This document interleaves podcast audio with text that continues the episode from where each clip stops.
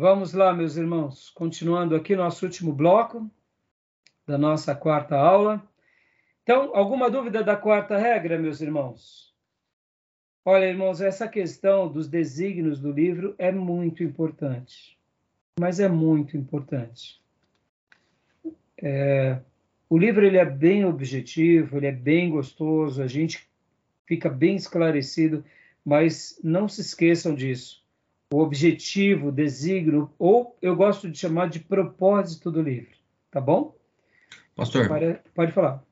É, é, de modo prático, é, se eu tenho um livro em mãos, eu não conheço ele, digamos seja o livro de Mateus, óbvio que a leitura, a releitura, análise mais cuidadosa vai me fazer ter esse objetivo. A pergunta é, para eu chegar a esse ponto, é, o que de fato eu tenho que me atentar? É o que mais se repete no livro?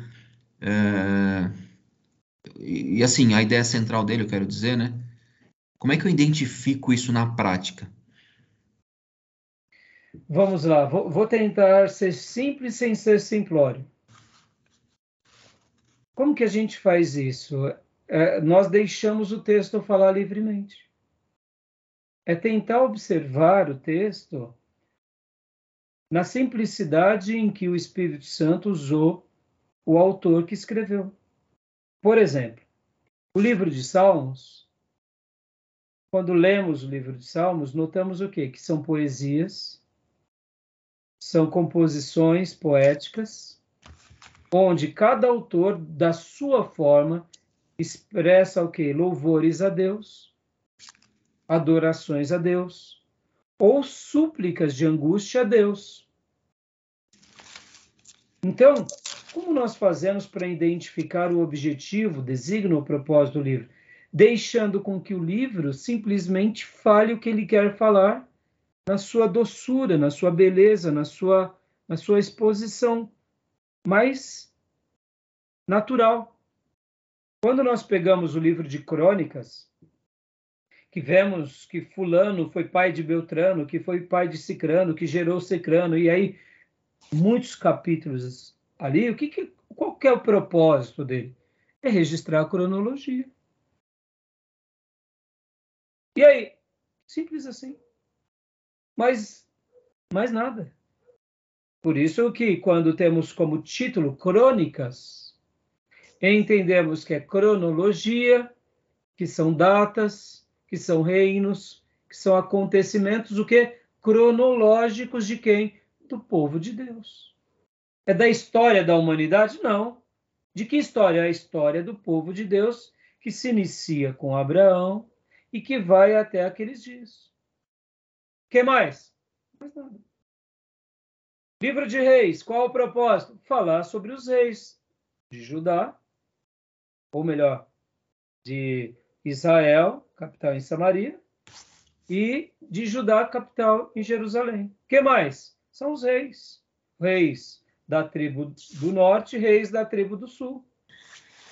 Começando por onde? Começando pelo primeiro monarca, Saul, rejeitado depois por Deus, e do segundo monarca eleito por Deus, que dele viria o Messias.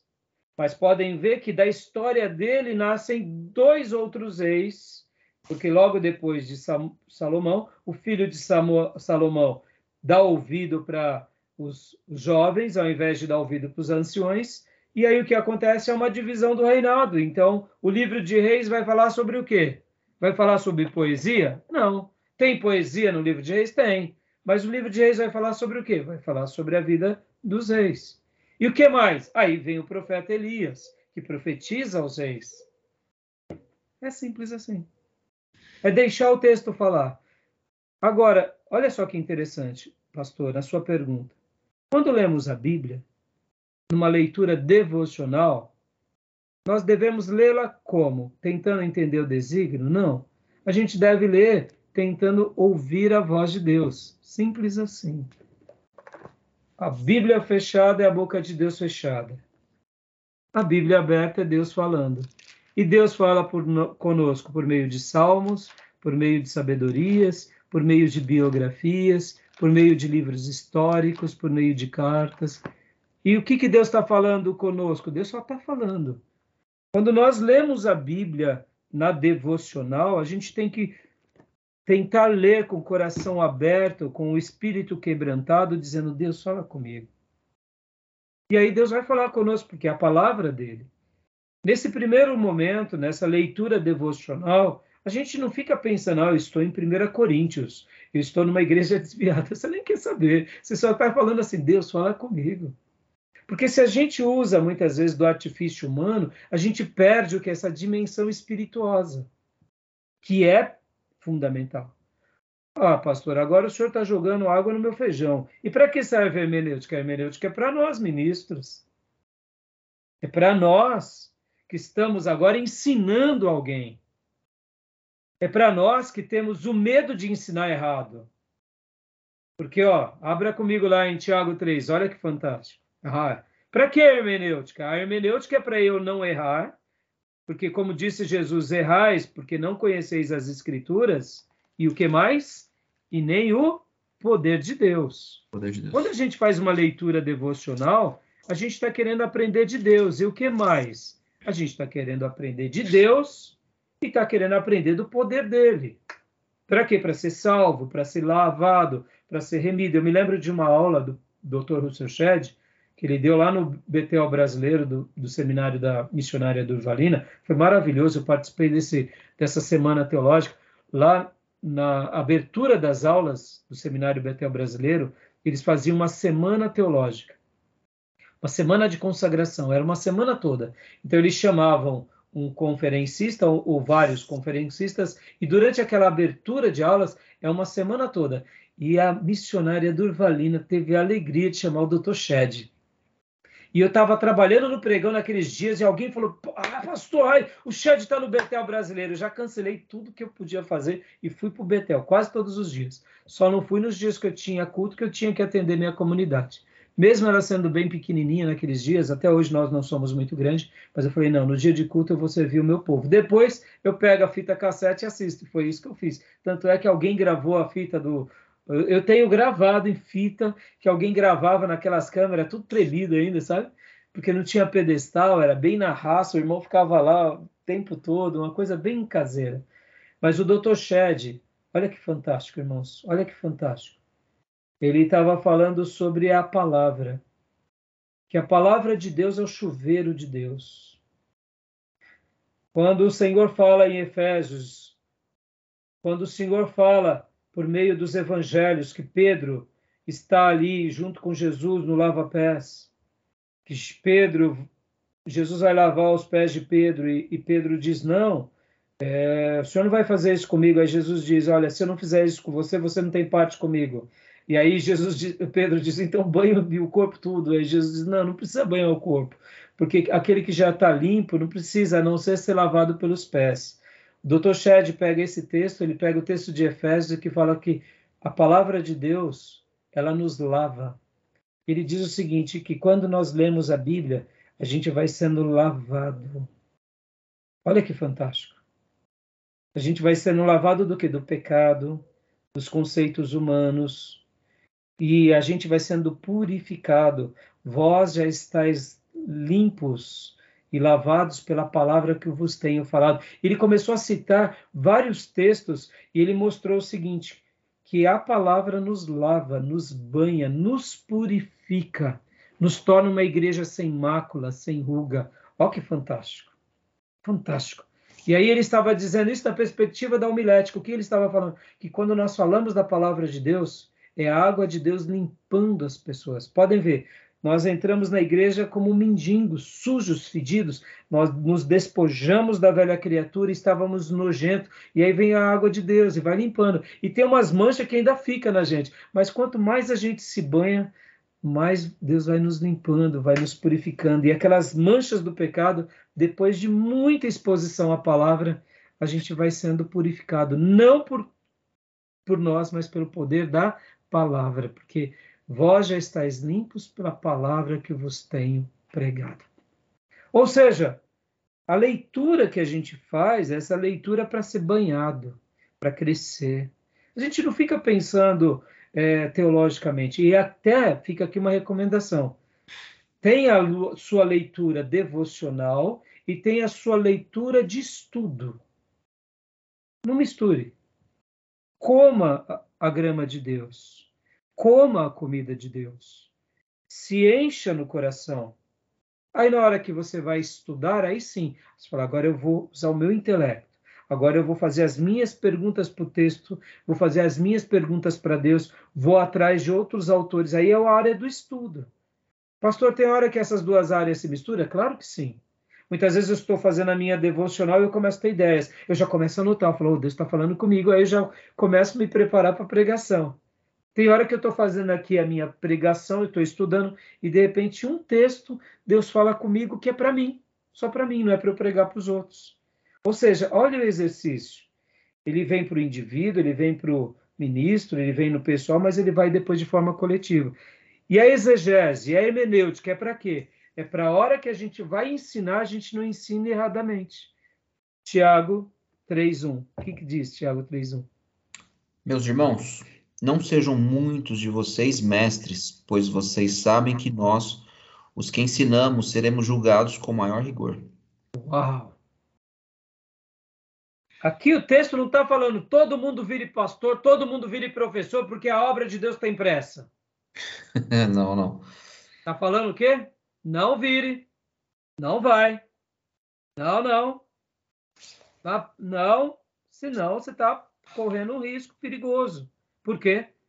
Porque se eu ensinar algo errado e se eu acrescentar alguma coisa, as pragas desse livro serão acrescentadas. E se eu tirar, a minha parte da árvore da vida vai ser tirada. Por quê?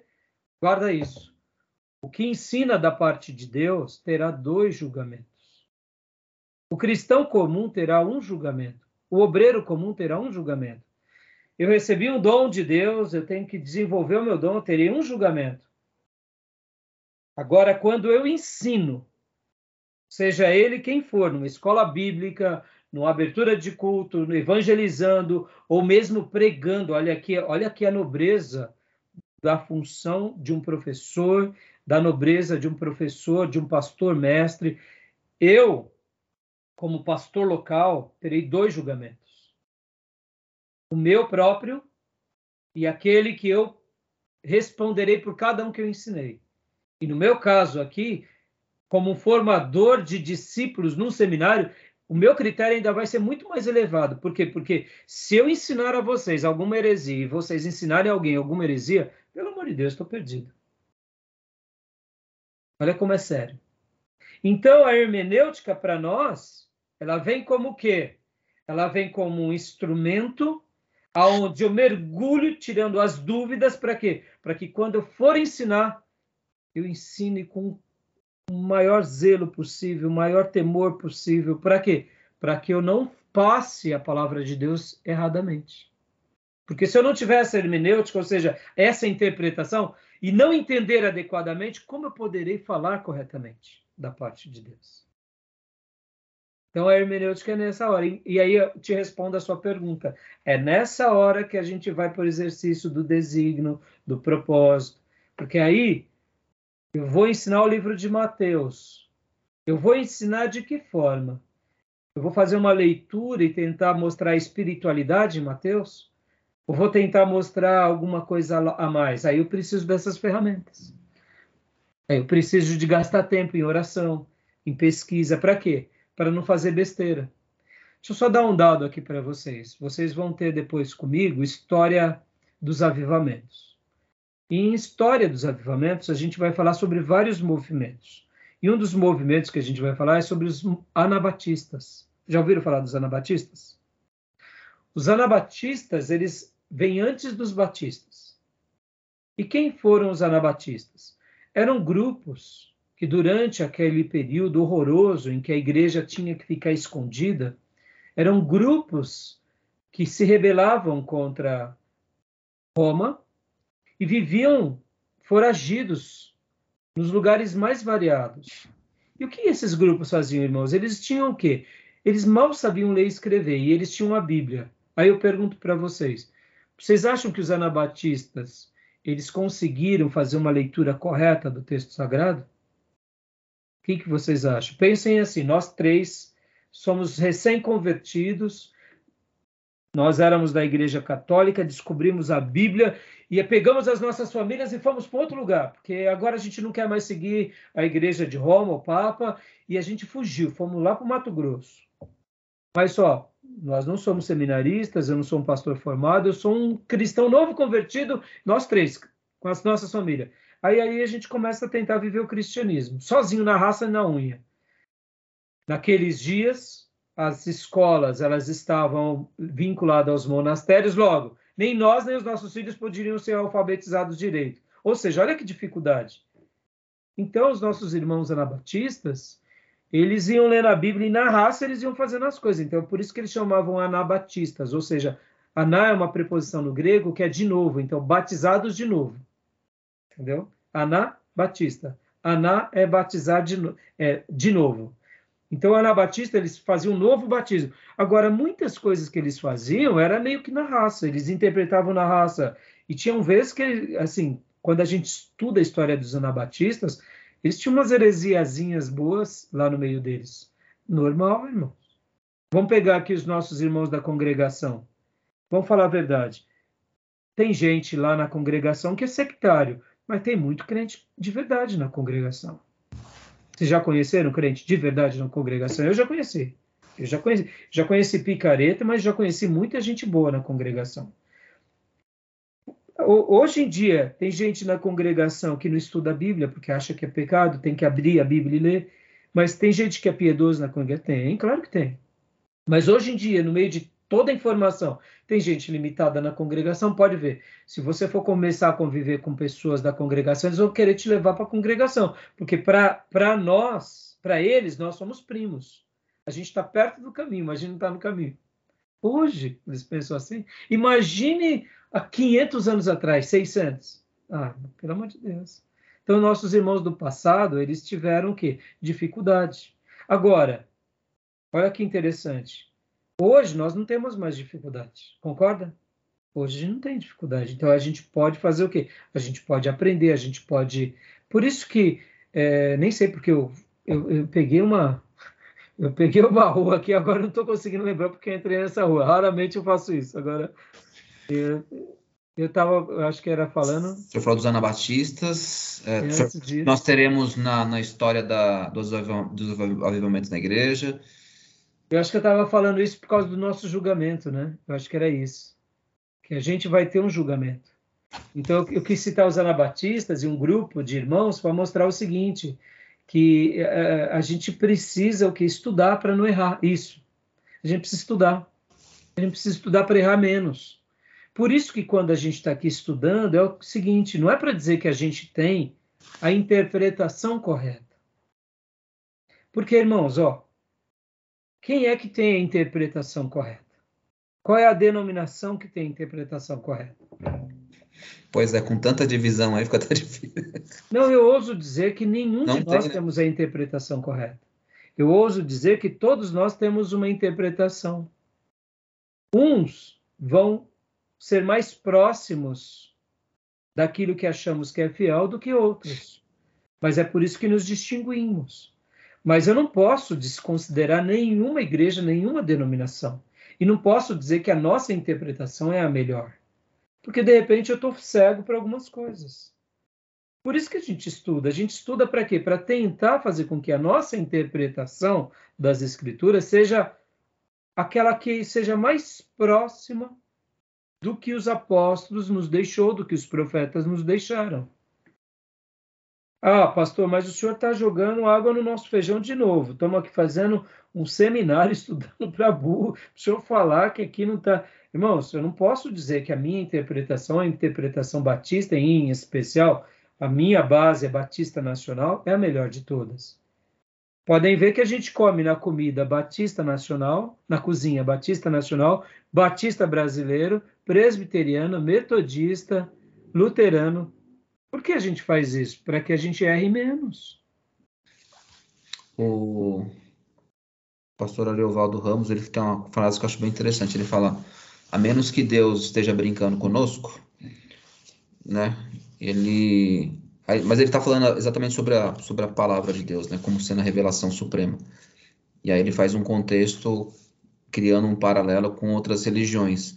A menos que Deus esteja brincando conosco, ele tem falado conosco, né? Os cristãos, ele tem falado com os evangélicos, ou seja, os protestantes, ele fala com os umbandistas, ele fala com os espíritas.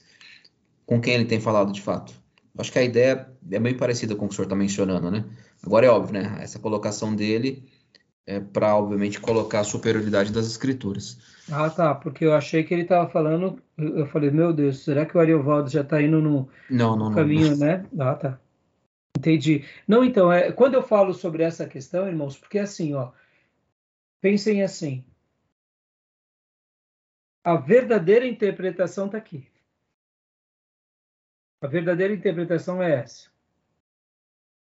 Agora, como nós fazemos a leitura dessa interpretação é aí onde a gente usa as nossas ferramentas. Aí vamos usar a ferramenta batista, metodista, reformada. Nós usamos os óculos. E a gente vai pedindo para Deus ter misericórdia. Olha como é interessante. Se a gente não tomar cu cuidado e não tiver esse critério, a gente pega os nossos óculos denominacionais e interpretamos e dizemos: essa é a correta as outras estão erradas. E quem fez isso? Os fariseus fizeram isso.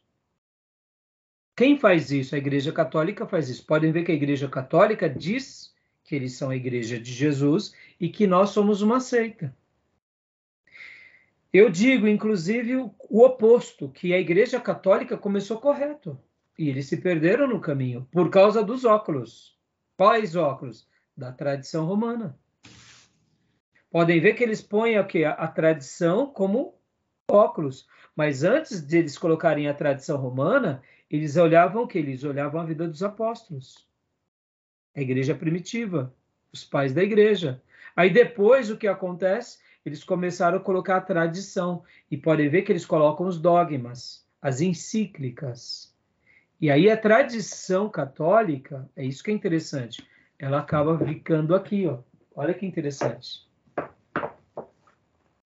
a infabilidade papal, o culto a Maria, o culto aos santos. E hoje, quando você pega o que, que é sagrado para o católico, é tudo isso. É a Bíblia e os livros. Aí eu digo para você, quem fazia isso no Velho Testamento? Eram os fariseus, os saduceus, os escribas. Podem ver que no Velho Testamento, Esdras era um escriba. Olha só que interessante. Esdras era um escriba. Nos dias do Novo Testamento, os fariseus tinham o quê? Tinham o Talmud, tinham o Peché, tinham o que mais? As tradições humanas. Olha só. E aí vem Jesus e o que Jesus fala? Vocês estão seguindo o quê? As tradições dos homens. O que Jesus faz? Jesus está fazendo o seguinte: ele pega agora e ele vai tentando desconfigurar o que? As tradições. E ele vai tentando limpar para sobrar só o quê? Só a escritura. E, e, e, o mesmo padrão se repete. Por isso que as nossas denominações a gente tem que tomar muito cuidado. Porque senão a gente vai colocando as nossas tradições como que doutrinas bíblicas. Por isso que eu digo, qual é a grande interpretação? A interpretação é a Bíblia. Mas como nós fazemos uma leitura dessa interpretação? É por isso que a gente precisa do quê?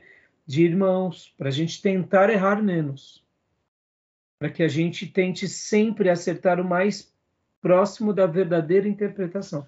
Tá bom? Qual foi Tranquilo? o texto lido mesmo? Hã? Qual foi o texto lido? Tiago 3.1. Tá, 3.1. Então, o texto lido de Tiago aqui, é, não é que ele está dizendo não sejam pastores, não sejam líderes, não é isso. Ele está dizendo o seguinte: olha, meus irmãos, não sejam muitos de vocês mestres porque o que, que Tiago, como um grande pastor, estava dizendo aqui? Tem gente ensinando besteira aí, para com isso. Você está ensinando besteira, está falando o que Deus está falando e não é Deus, e está confortável. Não fique confortável. Porque, pois vocês sabem que nós, aqui ele se inclui, ele com os demais apóstolos e líderes, os que ensinamos, seremos julgados com maior rigor. Ele está dizendo, pare. Se for para você pregar besteira e não pregar, não pregue. Fica sentado aí, só escute. Vamos lá. Os neopentecostais, irmão, seria melhor não existir, com toda, com toda honestidade. Fazem um desserviço para o reino. Pastor, mas Deus não salva? Deus salva, é onde entra a misericórdia.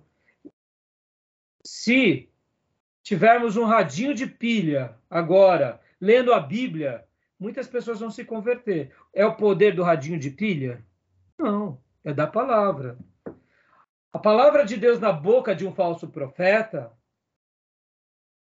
pode gerar milagre não pelo falso profeta, mas é porque é a palavra de Deus, Deus tem compromisso com a sua palavra. Então tem pessoas que nas igrejas neopentecostais estão sendo salvas? Estão. Por quê? Porque Deus honra a sua palavra, mas são falsos profetas, isso é inquestionável. Inquestionável. O desserviço que eles fazem para a sociedade é imenso. Porque eles pegam a palavra de Deus, tomam proveito, enganam as pessoas, saqueiam as pessoas, ensinam heresias, tem um grupo que se converte? Tem, porque Deus é misericordioso. Irmãos, se Deus converte pessoas nas neopentecostais, Deus converte até nas católicas. Deus converteu a nós, que estávamos errados. Deus converte. Agora, quando eu falo que eles fazem um desserviço, podem ver, muitos pastores neopentecostais receberam um dom de Deus, um dom do Espírito Santo. Agora, eles usam um dom que nem Balaão para eles. Estão desviados. Eles tomam proveito do dom de Deus. Irmãos, esses camaradas vão ser julgados com o, com o anticristo, com o falso profeta. Tudo vai lá, lá na sala do fogo do inferno. Pastor, mas e aquela ovelha que aceitou a Jesus na pregação desse falso profeta? Deus honra a fé da pessoa, porque Deus não. Guardem isso, irmãos. Os dons de Deus são irrevogáveis.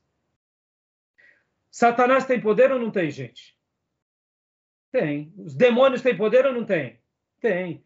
Satanás faz curar ou não faz? Os demônios fazem milagre ou não faz? Faz. Os dons são irrevogáveis. Agora, Satanás vai para onde? Vai para o céu? Vai nada, vai para os quintos. E os demônios também. Então, o falso profeta, como Balaão, uma pessoa que usa o dom de Deus para ficar rico, que usa o dom de Deus para se vangloriar, para que, querer cargos públicos, que usa o dom de Deus para tomar proveito da fé das pessoas, vai para o inferno, não tenha dúvida. Lá no julgamento das nações, guardem isso. O que as pessoas que estavam sendo condenadas por Jesus, que, que Jesus disse, apartai-vos, porque eu não vos conheço. O que, que eles diziam? Senhor, em teu nome nós profetizamos. Em teu nome nós curamos, profetizamos, expulsamos demônios. Não, ali é para pentecostal, não é para tradicional, não. Tradicional peca de outro jeito. Tradicional é liberal, tá, tá, tá. Pentecostal, é a nós, avivados, neopentecostais. Olha como é sério, irmãos, é sério. Isso daí ó, é para a gente ficar morrendo de medo. Morrendo de medo de falar em nome de Deus, morrendo de medo de, de tomar proveito de um dom, morrendo de medo, irmãos. É para a gente ter medo mesmo.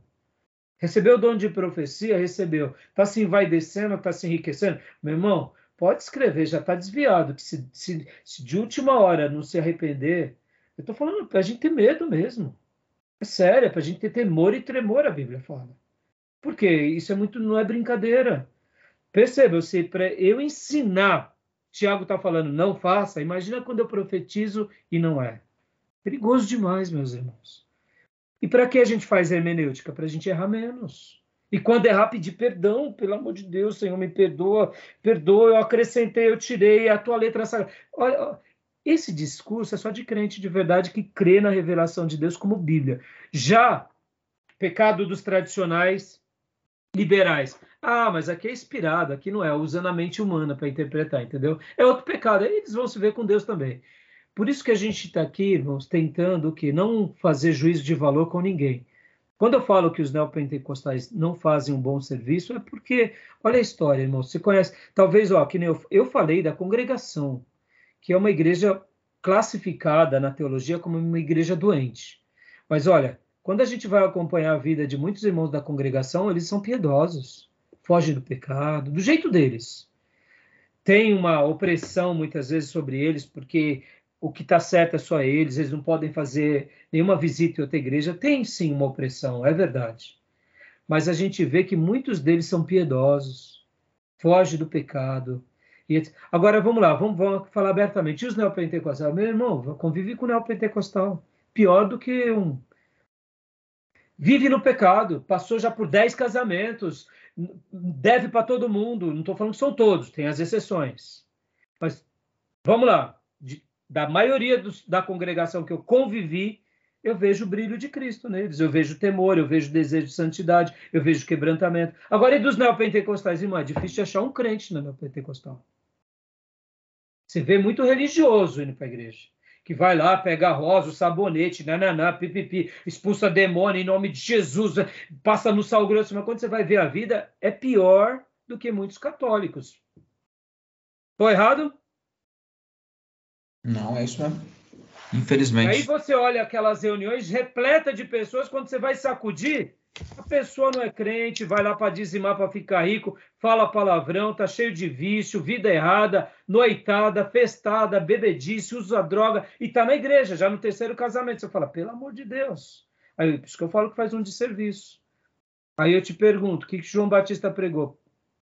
Pregou que você vai conhecer a árvore pelo fruto. Entendeu? Então a gente faz exegese hermenêutica para que para a gente errar menos para a gente errar menos. Então, como que a gente, voltando à sua pergunta, para a gente concluir, não fomos nem para a quinta regra. Como uhum. que a gente faz aqui? A gente não fica preocupado num primeiro momento com o desígnio. Num primeiro momento, a gente quer ouvir Deus. Depois, a gente vai para o desígnio. Por quê? A partir do momento que queremos mais esclarecimento sobre aquele ponto, aí a gente estuda mais. Depois que a gente vai querer ensinar para alguém, aí a gente estuda mais ainda. A gente vai pregar e a gente estuda mais ainda. Eu vou ensinar no seminário aí, pelo amor de Deus, aí precisa estudar. Aí a gente fica careca. Hum. Entendeu? Tudo bem, meus irmãos? E aí a gente parou aqui, então, na quinta regra. A gente vai. vai uh, a gente parou na, na quinta regra ou na quarta? Não. Na quarta ia para quinta agora. Ia para quinta agora, isso. A gente concluiu a quarta, né? Então, a quarta regra é o propósito, o designo, e aí a gente vai para a quinta regra. Então, assim, é, pastor, é, e, pastor, e, e, no dia a dia o senhor lembra disso? Você lembra das regras? Não, irmão, não lembro de nada. No dia a dia eu não lembro de nada. Mas, pastor, não, eu não lembro, irmão. Se você me perguntar qual é o equilíbrio para andar de bicicleta na descida, na subida, na primeira? Não lembro, eu só sei do seguinte: eu sento na bicicleta e vou pedalando e troco a marcha na hora que eu preciso. É instintivo. É instintivo. Essas regras do Lund e do Nelson são instintivo. Lembra que eu disse na minha aula passada? Existem muitos irmãos piedosos que leem a Bíblia 10, 15, 20 vezes e, e ele faz uma hermenêutica brilhante faz uma hermenêutica brilhante. Aí se você perguntar assim, mas irmão, você está na terceira regra. O quê? Regra do quê? Ele não sabe nada de regra. Ele segue esse lance instintivo. Ele vai para regra das regras, que a Bíblia é a palavra de Deus. Ele vai para a primeira regra, palavras, circuncisão, expiação. Aí ele vai para a segunda regra, frases. Ele vai para a terceira regra, texto e contexto. Ele vai para a quarta regra, propósito do livro. E aí ele vai para as regras de forma instintiva. Por quê? Porque é assim. Eu não preciso saber das regras para fazer uma boa hermenêutica. Basta eu seguir esse, esse lado instintivo.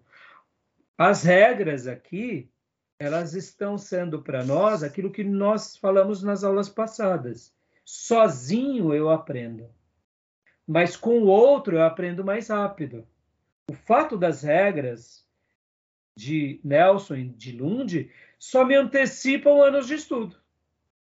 Mas eu posso fazer uma boa hermenêutica sem nunca conhecer isso. Como eu disse, mais importante do que decorar a primeira, segunda, terceira, é ser instintivo nessa doçura e nessa fé plena de que a Bíblia é a palavra de Deus e mergulhar nela e tentar extrair dela tudo que ela ensina. Podem ver que um cristão piedoso, você chega distorcendo um texto, ele fala: Hum, tá estranho isso daí. Hein?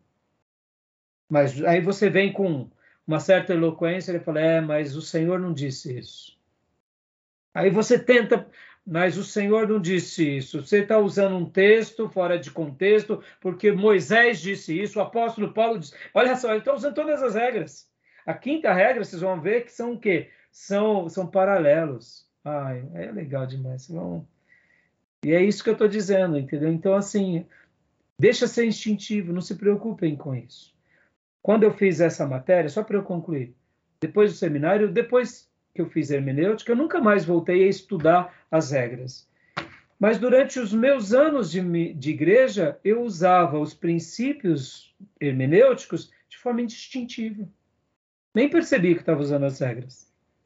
Porque eu falava, não, eu estou usando a primeira regra, a terceira regra, nem. Porque, irmãos, é, você acaba, você sabe que essas regras elas são importantes para fixar os ensinos. Mas mais importante do que isso, irmãos, é você jamais perder o amor pela palavra, perder esse zelo pela alma, perder esse critério da santidade, do poder de Deus, do juízo futuro e da tarefa que nós fazemos. Sendo pecadores, a gente tem uma tarefa magnífica, que é levar o evangelho de Deus a alguém. Então, quando a gente tem isso na nossa vida e a gente pede a misericórdia, fala, Deus me ajuda na caminhada, quando a gente peca, que nem domingo eu preguei sobre João Batista, eu falei aquele texto que as pessoas vinham e confessavam seus pecados. Oh, meus irmãos, que coisa mais linda do que essa? Ver gente convertido que se converte de coração e confessa o pecado, é isso que importa. João Batista não falava assim, a terceira regra. Ele pregava, arrependa-se, as pessoas vinham arrependidas. Agora, você entende que a teologia, ela vai, te, ela vai nos dar valores e, uh, interiores para a gente falar com convicção, falar da parte de Deus. Porque se a gente perder essa fé, esse temor, e perder esse desejo da santidade nos critérios de Deus, a gente pode ter, ser cheio de teologia. A gente vai ser que nem um girino, né? Sabe o girino? Filhotinho do sapo? Cabeça inchada e corpinho vazio? Hum. O seminarista, o teólogo, o, estudo, o estudioso de teologia, muitas vezes ele vira um girino de Deus. A cabeça inchada, conhece tudo do grego, do hebraico. Corpinho vazio, um coração mirrado, sem espírito, sem nada. É um girino, entendeu? É um girino de Deus, cabeça inchada o que importa para a gente é o nosso coração. Pode ver que a gente crê com o coração. A gente pede perdão, a gente quer viver o evangelho de Deus. E aí o intelecto ele vem para nos dar mais força, dar energia o quê? Essa dimensão espiritual. Tá bom? Ficamos assim? Amém. Que Deus nos ajude na caminhada. Estão gostando do livro, irmãos? Estão gostando? Tô sim, é muito bom. Então, então em que capítulo já? Eu tô pulando pro. Ia pular pro quinto agora, né? Que é o. Eu preciso finalizar ainda as perguntas do. Então corram, corram, ó. Ó, corram, corre, corre, porque faz. Se você, quanto mais vocês correrem, mais dúvidas vocês vão trazerem e mais vão fixar essas ideias. Pode ver, irmãos, o livro é objetivo, né? O outro livro é mais complicado, porque aí ele vai trabalhar no tripé da, da hermenêutica, ou melhor, da, da, da, é, é da hermenêutica é a interpretação teológica, histórica e gramatical. Aí ele já dá uma, uma pegadinha, porque ele vai trabalhar um pouco na história, tal, mas isso daqui. Que Deus nos ajude na caminhada, meus irmãos. Semana que vem, quinta regra. Paralelos. Amém. Paralelos. Vai ser uma delícia. Tá bom? Ok. Valeu, obrigado. Abençoe, meus irmãos. Restante de semana abençoado. E que o Senhor continue guardando a todos nós para que a gente jamais, jamais perca o Senhor de vista e, e abandone jamais essa palavra. Pelo contrário, que ela seja, como eu já disse, né, como alguém já falou, que sejamos conhecidos como homens e igrejas de um livro só. Amém. Um livro só. Amém? Amém. Deus abençoe, meus irmãos. Deus abençoe. Graças a paz. Abração. Graças a paz. Abraço.